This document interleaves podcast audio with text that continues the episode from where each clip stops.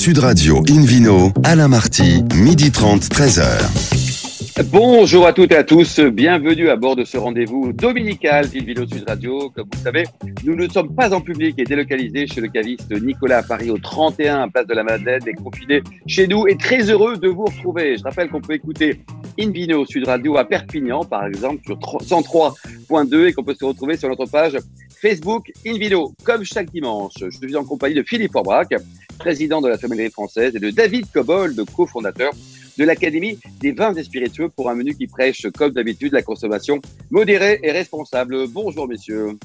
Bonjour Alain. Bonjour Alain.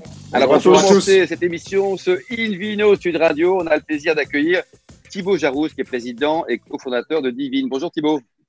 Bonjour, bonjour à tous. Alors Thibaut, déjà, comment ça se passe côté santé? Vous êtes bien? Vous êtes confiné où? Vous êtes euh, à Nantes ou alors au Pouliguen comme Sébastien Joumard? Dites-nous.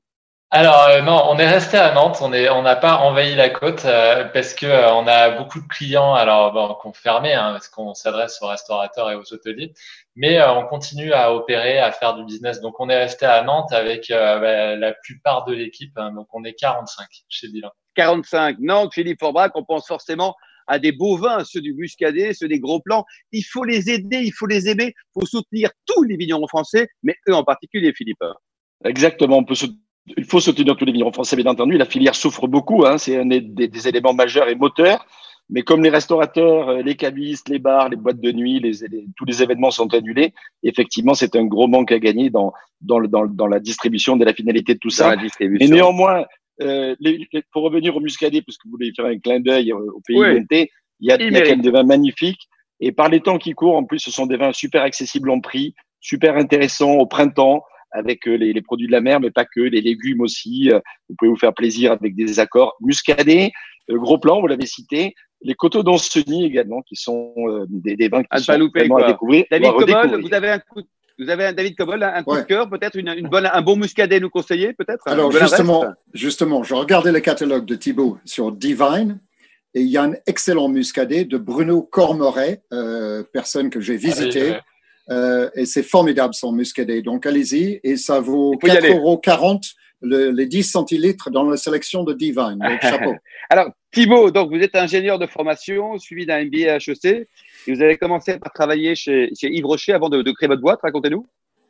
Oui, tout à fait. Alors en fait, euh, donc j'ai commencé chez Yves Rocher en 2004. Euh, j'ai bossé euh, 8 ans là-bas. J'ai appris plein de choses. C'est euh, une super boîte. Alors j'étais plutôt dans les opérations. Mais euh, j'ai appris aussi euh, en, en, travaillant euh, chez eux et puis dans la cosmétique, j'ai aussi travaillé un peu pour Shiseido, que euh, finalement le, le, le, vin et la cosmétique, il y avait quand même un dénominateur commun. C'est que c'est pas un produit de première nécessité. Et c'est un peu en mmh. fait pendant la crise de 2008 ce qu'on nous avait expliqué dans la cosmétique, ben, en fait, quand il y a une crise, est-ce qu'on a besoin de continuer à se maquiller? Est-ce qu'on a, besoin de continuer à sentir bon? Finalement, le vin, c'est pareil. C'est ce que je dis souvent à mes salariés. Bah, quand vous avez soif, vous buvez de l'eau. Par contre, euh, quand euh, vous avez un anniversaire ou vous voulez fêter le déconfinement, est-ce que vous avez envie de sabrer une bouteille d'eau? Ou de vous ouvrir une bonne bouteille d'eau? Il y a un peu ce côté. Euh, finalement, euh, on, on, est sur un produit plaisir. Vraiment moi ce que j'ai appris. Alors, j'ai appris aussi à gérer des opérations euh, en grand. Hein. J'étais au comité de direction d'une des plus grosses business units de, de, chez Yves Rocher. Donc, bah, pour avant d'expédier 12 millions de colis par an, et bah, toutes les boîtes ont été petites un jour. Et donc, il bah, faut commencer à son échelle à savoir gérer pour 100 clients, pour 1000 clients. Et, oui, après, vous avez appris quoi Thibaut, racontez-nous alors, donc Divine, euh, l'idée c'était quoi? Vous pensiez que le goût du vin était différent chez le, chez le vigneron de, de celui qu'on peut trouver à la maison par exemple ou chez un restaurateur? Alors oui, c'est vraiment le point de départ de l'aventure avec mon associé Louis. En fait, euh, on a appris le vin en achetant euh, chez les vignerons, les vignerons au château. Euh, mais on était toujours assez déçus entre le vin qu'on avait goûté euh, chez nous. On le regoûtait trois mois après. On se disait, mais attends, c'est pas le vin que j'ai eu en dégustation. Alors au début, on se disait, on a des têtes de touristes. On a acheté un vin et puis on nous a mis. Euh, bah, les Nantais sont des grands touristes aussi, non? Non, je plaisante. Hein, ouais. il y a un peu de ça. Et donc, euh, en fait, euh, en prenant des cours d'onologie, on s'est tout simplement aperçu que euh, servir un vin, c'était quand même assez technique. Il y avait une chaîne de valeur qui était très complexe. D'abord, il fallait bien le stocker. ensuite, bah, on l'ouvre, mais il faut quand même le consommer rapidement. Il faut le servir à la bonne température, bien aéré. Et puis, l'histoire est capitale. C'est-à-dire que le vin, c'est un produit qui a besoin d'être raconté, qui a besoin d'être présenté. C'est pour ça que souvent, ça fait aussi partie du, du spectacle hein, qui, qui, va être offert grâce au sommelier dans un établissement de gamme. C'est ce que j'allais dire, on peut pas avoir chacun un sommelier à la maison? Bah, bonne alternative, effectivement. Euh, Ou alors, il faut s'appeler Madame Forbrac. Si on s'appelle Madame Forbrac, on a un sommelier en permanence.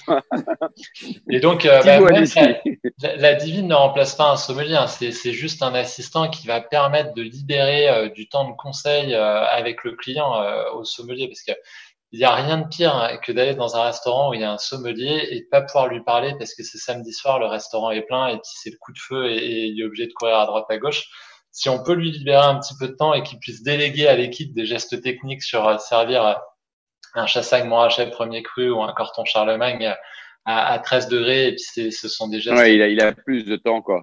Alors, votre produit, quoi, donc, vous avez inventé une machine, c'est ça, avec une, une technologie qui est française, monsieur? Tout à fait, tout est fait en France. Et euh, ce qu'on dit toujours, c'est qu'il faut deux ans pour faire le meilleur des vins et 30 secondes pour passer à côté. Alors, en tant qu'ingénieur, on s'est dit, attends, il y a forcément un truc pour solutionner ce problème-là. Donc, on a développé un système euh, qui s'appelle la D-Line et qui permet, en fait, euh, en une minute de servir euh, des flacons donc de 10 centilitres. Hein. donc, c'est, ça se présente sous la forme d'un, tube, un cigare de 20 centimètres et puis donc qui contient l'équivalent d'un contenance de, de, 10 centilitres, hein, vous dites. Exactement. Donc il y a une puce RFID. c'est en fait comme les cartes de paiement sans contact, hein, c'est ça qui porte toute l'intelligence euh, du flacon. Et cette puce va permettre de dire à la Divine comment servir le vin. Donc, euh, par exemple, si je mets mon verre, j'ai déjà percuté, hein, mais de Chassagne Montrachet euh, premier cru, elle va directement le détecter, donc je peux pas faire d'erreur. Et puis, elle va me dire qu'il faut le servir à 13 degrés. c'est ce que veut le château de Pomard, aussi avec validé avec notre onologue. Et donc, elle va le carafer l'équivalent de, de 3 heures. Donc, en 2-3 heures, c'est très bien ça. Exactement. Elle fait votre boulot, Philippe Forbrac, cette machine. Hein vous, êtes au chômage. Non, comme le disait Thibault il y a quelques instants, c'est un, un, vrai complément au métier de, de, sommelier parce que ça permet de libérer du temps pour justement aller discuter avec les gens, pouvoir faire d'autres types de services, etc. Donc c'est un, un bon complément. D'ailleurs, je connais bien le système puisque euh, nous avons avec euh, Thibault euh, eu l'occasion on en discutait souvent. Et même parmi les premiers événements que, qui, qui, ont été réalisés, je les ai accompagnés pour présenter un petit peu l'appareil parce que la, nouveauté, hein, la, la, nouveauté m'intéresse toujours, suivre ce qui se passe dans l'actualité. Et c'est une démarche effectivement assez euh, différente de celle qu'il y avait eu mm. jusqu'à maintenant. Thibault, vous avez vendu à ce jour 250 000 flacons, c'est pas mal. Qui sont euh, les, les clients finaux? Alors aujourd'hui, 95% du chiffre d'affaires sont des hôtels et des restaurants. Donc 250 000, c'est pour l'année 2019, euh, sachant qu'au global, on, on, a dépassé euh, le 1 million de flacons. Euh, et euh, on est sur 5% de notre chiffre d'affaires en fait sur des clients particuliers. Et au départ, on avait lancé en fait la Divine pour être le, le Nespresso des grands crus chez les particuliers. Et puis on s'est rendu compte que euh, la marche était trop haute euh, pour évangéliser euh, le grand public. C'était long, ça prenait du temps. Donc en fait, vous avez changé de stratégie quelque part, quoi. Exactement. On a pivoté l'entreprise en 2017. On s'est aperçu que les hôtels, les restaurants, il y avait un vrai besoin. Que souvent, ben, le sommelier, il avait besoin d'aide. Donc, on a beaucoup d'établissements il y a un sommelier aussi qui, qui officie. Et euh, du coup, euh, rapidement, euh, on a fait décoller le chiffre d'affaires de l'entreprise grâce à ça. Parce qu'il faut bien se rendre compte qu'on est quand même dans une industrie où 70% des commandes de vin en hôtellerie, en restauration, sont des commandes de vin au verre. Le midi, il y a 95% de la demande qui est au verre. De plus en plus. Exactement. Et vous pouvez pas être dans une industrie où 99 des gens produisent, des gens produisent en bouteille. En bouteille, quoi et 70% de la demande le midi. Est, Thibaut Jarousse, en cette période de confinement, donc pour la partie restauration, c'est compliqué pour vous. Ben là, vous avez lancé plein de choses sympas, euh, notamment donc un concept de, de, vin, vos vins, vos vins en, en tube 10 centilitres, avec avec une fromage. Tout à fait. C'était assez violent. Hein. Le 15-16 euh, mars, quand on a appris que tous nos clients euh, allaient fermer, bon bah, on a perdu 95% de notre chiffre en, trois jours. Et donc, on s'est dit, mais si les gens peuvent plus aller au restaurant, comment est-ce qu'on peut amener le restaurant chez eux? Et donc, on a fait un partenariat avec euh, Bayver, par exemple, qui est un des grands fromagers du pays nantais, pour faire des, des box euh, vin et fromage. Donc, il y a un kilo trois de fromage avec euh, deux accords de vin. avec un verre de vin, un kilo trois de fromage pour un verre de vin. C'est la ration. Faut être sûr de pas Alors, avec quoi. plusieurs verres de vin, mais pas le même, parce que ça permet en fait euh, de goûter plusieurs accords mais vins sur un. Et vous lancez aussi les, les, les e-apéro, les e-testing aussi. Là, vous avez plein d'idées. Hein Racontez-nous. Ouais, Exactement, parce que euh, les gens en fait ont redécouvert finalement euh, la convivialité à distance hein, et euh, ça permet avec quatre flacons et un peu de charcuterie espagnole d'avoir un moment de convivialité. Bien entendu. Euh, je Et donc ça, juste- ça fonctionne bien. Comment ça Alors- Allez-y, David. Euh, je voulais juste dire que tout ça, ça vaut rien si vous n'avez pas de bon vin. Et je voulais vous féliciter sur la qualité de votre sélection, qui est vraiment remarquable, aussi bien en blanc qu'en rouge et avec toutes les zones de prix. Donc, euh, vraiment, vous faites un travail de sélection euh, admirable. Combien ça coûte euh, Béatrice, avec Béatrice le côté concret, bien la sûr. parce Oui, tout à fait. fait Avec la sacré boulot. notre. Ouais. Exactement. Et beau Laurent. Déré qui participe également à un certain nombre d'actions. Le- un grand Exactement. monsieur également de, du vin, un mof comme vous, Philippe Orbach. Euh, pour terminer, côté combien ça coûte le, le une bouteille? Donc la box vin fromage. Comment ça marche? C'est un abonnement, euh, Thibaut Alors, en fait, non, vous pouvez l'acheter euh, comme ça. Euh, on peut aussi s'abonner à la Divine pour 99 euros par mois. Vous avez 70 euros de vin qui sont inclus là-dedans. Et donc, on a des box à partir de 19,90 euros. D'ailleurs, pour la première box, on a décidé de reverser euh, l'intégralité de notre marge et de nos profits au CHU de Nantes. Et euh, voilà, on, Bravo. on voulait pas fabriquer euh, de, de gel hydroalcoolique à partir de vin, donc on s'est dit que peut-être qu'on on- on pouvait contribuer en prenant un verre de vin à, à apporter notre petite pierre à l'édifice. Et comment ça marche là? Vous avez beaucoup de, de, de nouveaux clients? Alors, on a multiplié par 4 le chiffre d'affaires là en quelques semaines sur les particuliers, donc euh, on a on a un, vrai intérêt. Il faut bien s'imaginer que par foyer avec le confinement, il n'y a plus que un ou deux consommateurs de vin dans le foyer en moyenne, et que Ouais, euh, ça- y a beaucoup de choses, euh, la bouteille. euh, Merci est- beaucoup. Merci beaucoup en tout cas Thibaut Jarouche. Il y a un site internet peut-être pour connaître encore plus sur Divine Oui, alors Le site, c'est www.divin10-vins.com et donc euh, on continue aussi toujours à soutenir les, les, les professionnels avec de la vente à emporter. On travaille aussi. Les professionnels, il faut soutenir les vignons. Merci beaucoup Thibaut, merci Philippe, merci également David. On se retrouve pour parler des côtes de Gascogne avec un excellent rapport qualité-prix. À tout de suite. Sud Radio Invino, Alain Marty, midi 30, 13h. Retour à la maison et non pas à la cave Nicolas Place de la Madeleine à Paris pour cette émission en direct InVino Sud Radio. Retrouve David Cobol pour nous parler de l'appellation Côte de Gascogne. Alors David, on vous voit à l'écran pour ceux qui ont la chance de nous regarder sur, Facebook, Facebook, YouTube. Dites-nous là, vous êtes dans le Gers Vous êtes confiné dans le Gers? Eh oui, je suis confiné dans le Gers, limite Gers et Terne-Garonne, et en bordure de cette, de cette vaste zone de, côte de Gascogne. Donc ça, c'est une bouteille du rouge. Les rouges sont très, très minoritaires dans cette région. Il n'y a que 7% de, de côte de Gascogne rouge. Pour vous décrire la région, d'abord, elle est très belle, c'est des collines roulantes, tout le monde connaît ce, ce terre de Gascogne. C'est en gros tout le département du Gers avec un petit bout des Landes à l'ouest et au nord un petit bout du Lot-et-Garonne. Mais 90% de l'aire de cette IGP, c'était une ancienne vanne de pays, aujourd'hui indication géographique protégée, 12 000 hectares, c'est le Gers. En gros, c'est la même région que l'Armagnac. Alors, euh, l'IGP a été acquis en 2009, donc c'est pas très vieux. Euh, ce qui est très particulier dans cette région atlantique, un climat très océanique, parce que l'Atlantique n'est pas très loin, enfin ça dépend euh, si on est vraiment à l'ouest ou à l'est, parce que la zone est vaste, euh, c'est un, une grande production de blanc. 95% des vins sont blancs et 75% Et sont des pourquoi secs. David? Pourquoi c'est une tradition de blanc? Le, le rouge a du mal ou c'est Non, mais c'est facile à comprendre parce que ce vignoble est une vignoble qui a été reconvertie à partir des cépages pour l'Armagnac. Donc, les cépages pour, pour la distillation sont essentiellement des cépages blancs. On ne souhaite pas de couleur dans le vin pour la distillation. Donc, le cépage majoritaire, c'est le colombard. Ensuite, il y a l'uni blanc et les deux Montsaigne, le gros Montsaigne, le petit Montsaigne. Il y a aussi du Sauvignon blanc et un peu de Chardonnay et d'autres cépages. Ben, voilà, voilà le gros de la production. Donc, puisqu'on distillait des cépages blancs, on a reconverti le vignoble avec ces cépages blancs en y additionnant d'autres cépages euh, plutôt améliorateurs, style Sauvignon, style Chardonnay, et les deux Montsaigne qui sont des cépages des Pyrénées. Pour les rouges et les rosés, on utilise le Merlot, les deux Cabernets, Franc et Sauvignon, et le Tanat, cépage bien connu, pas très loin, à Madiran, qui touche par le sud-ouest euh, cette aire d'appellation. Alors, ces 12 000 hectares, c'est euh, à peu près 100 millions de bouteilles par an et 60% à l'export. Donc ça, c'est intéressant parce qu'une région qui est peu connue, qui n'a pas beaucoup d'histoire, a, a vraiment bâti sa réussite sur l'export. Aujourd'hui, c'est la France. Vers quel pays, David, en général? Quels sont les, les eh pays importateurs des, des côtes de Gascogne Alors, il faut, il faut regarder les prix moyens. Les prix moyens sont très raisonnables. C'est un IGP, donc c'est pas une appellation contrôlée. Les contraintes sont moins sévères sur les rendements. Les vignobles étant récentes, il a été très bien organisé pour être mécanisé. Du coup, on peut produire à un coût assez faible. Je dirais que la fourchette, c'est 5 à 10 euros. Hein. Euh, D'accord. Et les, les, pays destinataires, David, vous dites, c'est plutôt les, l'Angleterre les... Eh bien, comme ces, prix, ces vins sont des prix modestes, c'est des marchés euh, économes, on va dire. Donc, c'est l'Allemagne, la Hollande, euh, la Grande-Bretagne et un, et un peu la Belgique. Voilà les quatre principaux pays à l'exportation. Mais la France, c'est quand même 40%. Hein.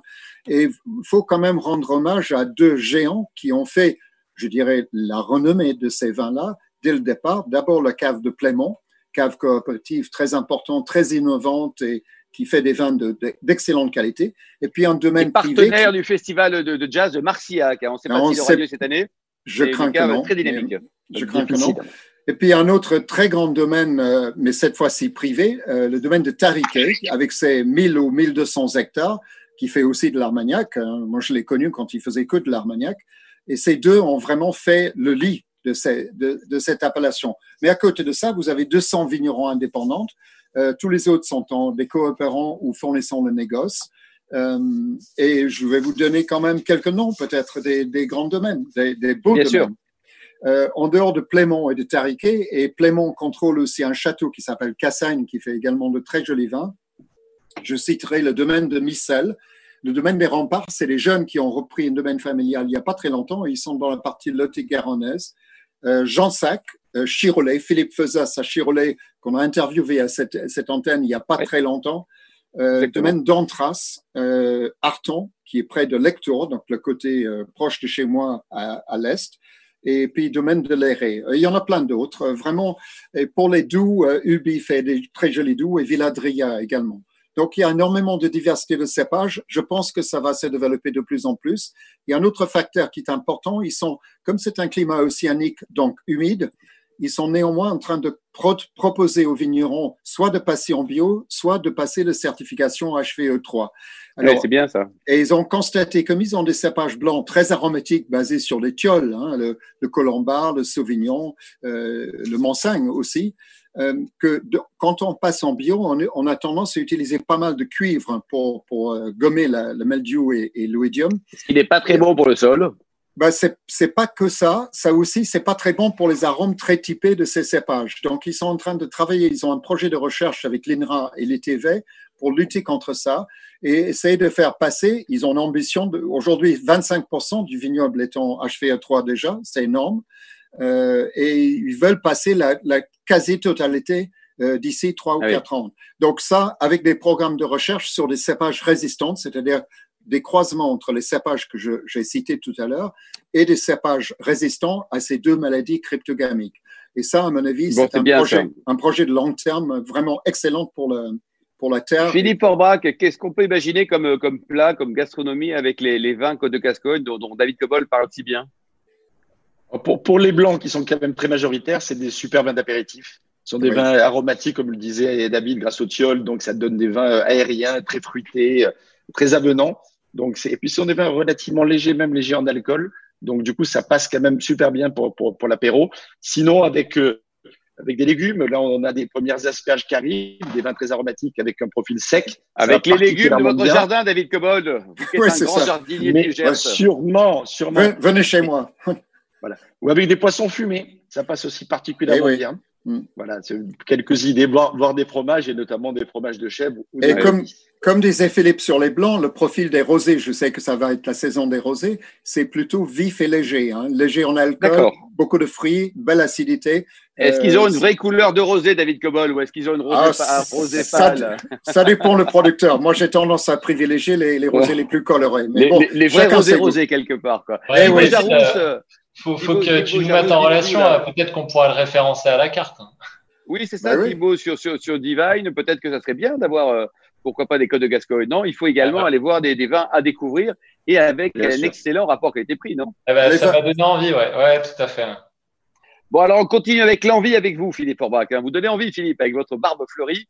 euh, direction le Bordelais. On, va où? Dans quelle appellation? Parce que c'est vaste le Bordelais, Philippe. Ah, le Bordelais, c'est magnifique, c'est vaste, ça fait 100 000 hectares, donc il y a de quoi faire. Et il y a vraiment, et je, voudrais commencer en disant que franchement, le Bordelais, alors on parle de plus en plus de petites appellations, de petites régions, etc. Mais il faut peut-être euh, aujourd'hui redécouvrir le Bordelais en tout cas être attentif à ce qui s'y passe parce que bien sûr qu'il y a les grands crus, les grands châteaux, les grandes marques, etc. On en parlait hier avec Sylvie, avec Sylvie Caz et son château Chauvin notamment. Exactement, mais il y a aussi beaucoup de, de, de vins peu connus, d'appellations euh, accessibles en prix, en goût. Euh, et je pense que vraiment ça vaut la peine de s'y intéresser parce que je pense qu'il y a des pépites et, et beaucoup de jeunes vignerons qui, euh, qui essayent de, de, de, sortir un peu de, du Bordeaux bashing, etc. aujourd'hui. Euh, je pense qu'il y a vraiment des choses à découvrir. Quoi. Philippe, si je peux me permettre, j'ai noté sur la sélection de Divine un excellent qui tombe exactement dans ce cas, le Bordeaux blanc de la famille Ducour, le château d'Oretz. Euh, c'est ah, très, bon et ça vaut. Un 100% Sauvignon, je suppose, David? Euh, Très majoritairement. Très, très majoritairement. Très Je crois qu'il y a aussi du Sauvignon gris et du, du Sémillon. Allez, avec modération, mais buvez français. Buvez français. Il faut aider les vignerons français et soutenir aussi les amateurs de vin. Philippe Forbach. Très bien, mon cher Anne. Euh, donc, c'est un très bon exemple. Moi, je vous amène dans le Médoc, et plus précisément dans le Haut-Médoc. Et même s'il y a des appellations très connues comme Saint-Julien, Saint-Estèphe, Margot, euh, par exemple, euh, il y a aussi, ou Pauillac, il y a aussi des petites appellations qui méritent d'être plus mises en avant. Et parmi celles-là, il y a Moulis et Listrac. Et aujourd'hui, je voulais parler du terroir de l'Istrac, qui est un terroir donc, qui est situé euh, au, au, au, sud du, du, secteur des, des, des, des, appellations communales que je viens de citer, euh, et qui a comme caractéristique d'être la plus éloignée peut-être de l'estuaire, euh, d'être au, au, confluent de la forêt londaise, plutôt côté atlantique, donc d'avoir une influence à la fois géologique, mais surtout climatologique très différente et ça donne des profils de vin qui sont un petit peu euh, euh, singuliers dans, dans, ce panorama médocain. Donc l'Istrac, l'Istrac Médoc d'ailleurs, puisqu'on on associe les deux, parce que surtout au début du lancement de l'appellation communale, parce que c'est une des plus récentes, avoir eu l'appellation communale dans, dans, dans ce secteur-là du Bordelais, euh, les gens n'associaient pas nécessairement l'Istrac à Bordeaux, et même ah, l'Istrac à Médoc. Voilà. Donc on a insisté en disant, euh, voilà, l'Istrac Médoc. Aujourd'hui, elle a un peu plus de notoriété c'est quand même pas une grande appellation en surface par rapport aux autres appellations du coin, puisque ça fait à peu près 700 hectares en tout. Donc ça reste euh, pas confidentiel, mais ça reste pas une très grande appellation en, volume également. Ça produit que des vins rouges, des vins rouges issus de bien sûr du Cabernet Sauvignon, qui est le grand cépage traditionnel, euh, mais également du Cabernet Franc, du Merlot, rarement du Petit Verdot ou d'autres cépages un peu complémentaires. Et euh, c'est une appellation qui finalement bénéficie relativement bien euh, des conditions climatiques qui évoluent aujourd'hui et, du réchauffement qui peut avoir bien entendu euh, ses limites euh, et, et, et, avoir des conséquences négatives. Mais dans ce cas-là, ça permet d'avoir notamment pour le Cabernet Sauvignon des Cabernets Sauvignon plus mûrs, plus équilibrés, moins avec le côté végétal et rustique que l'on pouvait avoir avant, et du coup donner des vins beaucoup plus sur le fruit, beaucoup plus sur la rondeur, tout en gardant une réserve un petit peu d'acidité. Donc ce sont, c'est vraiment des, vins qui, qui, qui aujourd'hui, euh, euh, quelque part, demandent à être, être euh, reconsidérés, vraisemblablement. Et dans les, les, derniers millésimes le prouvent. Quand on a la, la capacité de déguster, même si c'est encore un peu jeune, des 2015, des 2016, voire des 2018, qui pour le coup sont vraiment à tendre, on s'aperçoit effectivement de cette évolution qualitative dans la structure de, des tanins, dans l'équilibre entre le, le pulpe du vin et son acidité. Donc ça fonctionne vraiment très très bien. Mais la grande chance de cette appellation, c'est d'avoir aussi des vins, et c'est un, élément important pour nous, hein, les uns et les autres, de bon rapport qualité-prix.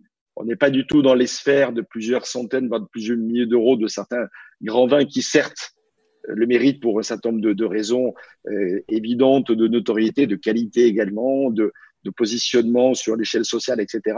Là, c'est pas le cas. Et du coup, on paye le juste prix sûrement. Peut-être parfois même que ces vins sont pas assez chers. Euh, Alors, c'est combien le juste prix, là, Philippe? Ça sera le jeu ce dimanche, là.